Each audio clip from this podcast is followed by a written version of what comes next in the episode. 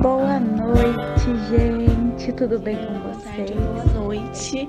Seja bem-vindo a mais um estudo de Romanos no nosso Palavras de Restauração. Se você não Beatriz e esse é mais um Palavras de Restauração. Bom dia a todos vocês. Olá, você está ouvindo Palavras Olá, de Restauração. Pai, do Filho e do Espírito Santo.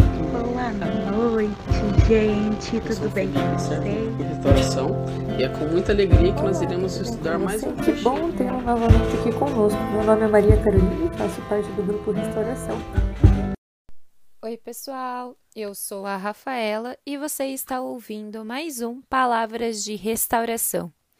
Hoje nós vamos ler a primeira carta de João, né? É muito bonita esta leitura e se eu não sei se vocês sabem ou se alguém vai comentar aqui, mas João é conhecido como o discípulo amado. E olha isso, que coragem, né, dele se intitular isso. Então, que nós possamos ter um pouquinho mais de João e acreditar que nós somos os discípulos amados de Jesus. Mas antes, que possamos pedir a presença do Espírito Santo neste momento, para que ele possa fazer morada em nossos corações.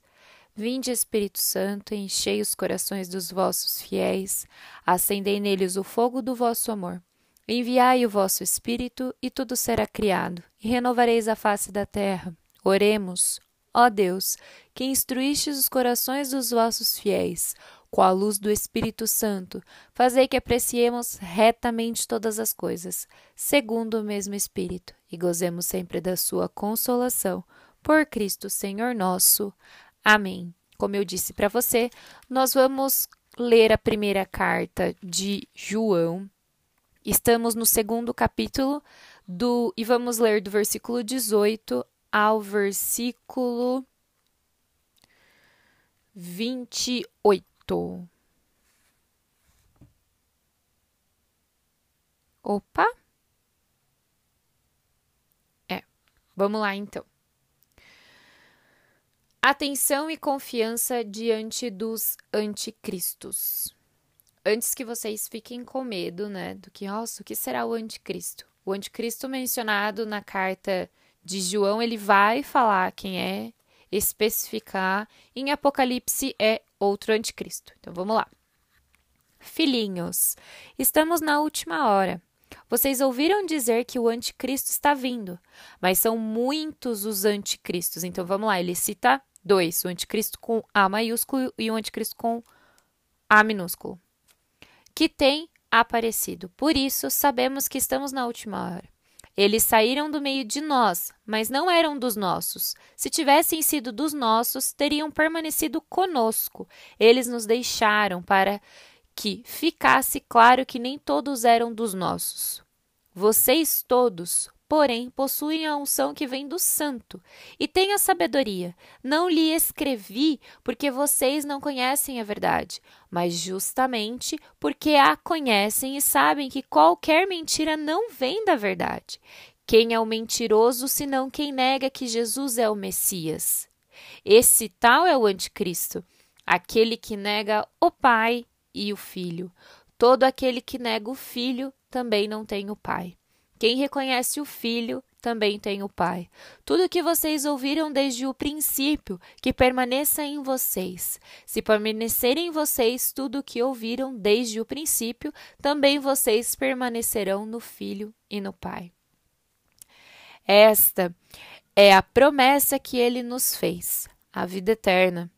Eu lhe escrevi essas coisas porque a gente querendo enganar vocês, mas a unção que vocês receberam dele permanece em vocês, e por isso não há necessidade de que alguém os ensine. Todavia, como a unção dele, que é verdadeira e não mentirosa, ensina vocês a respeito de tudo. Permaneçam com ela em tudo que lhes foi ensinado. E agora, filhinhos, permaneçam com Jesus, para que tenhamos confiança quando ele se manifestar, e não passemos vergonha diante dele quando ele vier. Eu vou ler mais um pedacinho para vocês, que é do versículo 29, só para fechar esse capítulo. Se vocês sabem que Jesus é justo, saibam que todo aquele que pratica a justiça nasceu deles. Mas, vamos lá. A primeira parte deixa bem claro que há uma divisão dentro da comunidade. Existiam pessoas que queriam viver isoladas, que eram individualistas, nessa questão da experiência de fé. Porém, a gente sabe que se a gente vive em comunidade, a gente precisa pensar no coletivo. E não podemos ser egoístas de pensar apenas no nosso umbigo. Devemos pensar no conjunto de tudo.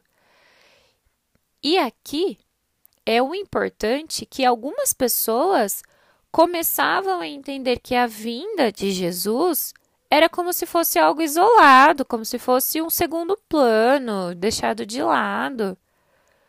E nisso, eles são conhecidos como anticristo também, que é duvidar da existência e de que o Messias viria. E como vocês sabem, se vocês ouviram, ou já vou fazer um merchanzinho aqui.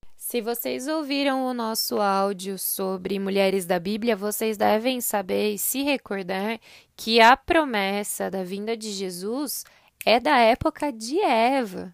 E aqui nós estamos na época pós-Jesus, né? Então, tipo, como assim? Como assim você duvida da vinda dele? Você é considerado um anticristo, sim, pô. Que isso? Então, ficava muito claro porque isso causava um certo uma sensação ruim nas pessoas, né? Por isso que ele convida a gente a fazer o quê? Não duvidar da verdade. Porque existem pessoas que são falsos profetas, sim, que vão falar diversas coisas sobre a sua vida ou sobre a vinda de Jesus que não é de acordo com o que nós aprendemos e nós devemos se apegar àquilo que nós sabemos. É, essa semana eu ouvi um áudio que trouxe um assunto muito, muito interessante, né? De um outro podcast que eram assuntos diversos e falou sobre um fato que eu não concordo, porque eu já estudei sobre isso e eu sei que aquilo, mediante a minha religião, não é o correto. Eu simplesmente ignorei esse fato porque eu não não preciso acrescentá-lo à minha vida, porque a minha verdade, a verdade de, Jesus já está instalada no meu coração e aquilo não vai fazer diferença, não vai mudar. E existe outra situação que a gente pode fazer o quê?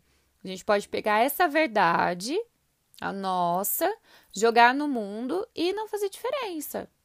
Se alguém vier me perguntar por que você não concorda com esse ponto, eu vou dizer porque aquilo é de acordo com o que eu aprendi e o que está escrito aqui são os nossos ensinamentos. Então, isso precisa ser muito garantido no nosso coração. A gente precisa afastar os falsos profetas, a gente precisa afastar as pessoas mentirosas, a gente precisa se apegar ao que Jesus trouxe pra gente, ao que o Pai nos, nos deixa tão, tão nítido assim que também podemos lembrar do que? Da unção do Espírito Santo, que é uma garantia de Jesus na nossa vida. Porque através daquilo que o Espírito Santo pode nos trazer, a sabedoria que nós pedimos para o Espírito Santo, faz com que o próprio Jesus nos ajude, para que possamos saber discernir entre o que vem de Deus e o que vem do mundo. E isso vai ser mencionado, olha, em João 14, 16, 26, 15, 26, 16, 8, 15. Então é muito importante a gente saber que o que? Aquilo que vem do mundo e aquilo que vem de Deus. Será que nós sabemos distinguir isso dentro de nós? Sabemos diferenciar isso dos nossos ouvidos? Sabemos não falar, né? Coisas que é totalmente do mundo e está dentro do nosso coração do que aquilo que Deus prega, porque às vezes a gente prega um, com, com o nosso ego e não vem mais de Deus. Então, que nós possamos entender que talvez existam mais anticristos ao nosso redor do que a gente imagina. E o nosso dever como cristão é pregar aquilo que Jesus nos ensinou, tanto com a sua vinda e quanto de acordo com as pessoas que tiveram a oportunidade de conviver com ele, como João. Então, que nós possamos entender, saber, entender e saber diferenciar aquilo que vem do mundo e aquilo que vem de Deus. Tenham uma ótima semana, um bom fim de semana. Fiquem com Deus, um beijo no coração de vocês e estamos e continuaremos reunidos em nome de Deus, que é Pai, Filho e Espírito Santo. Amém.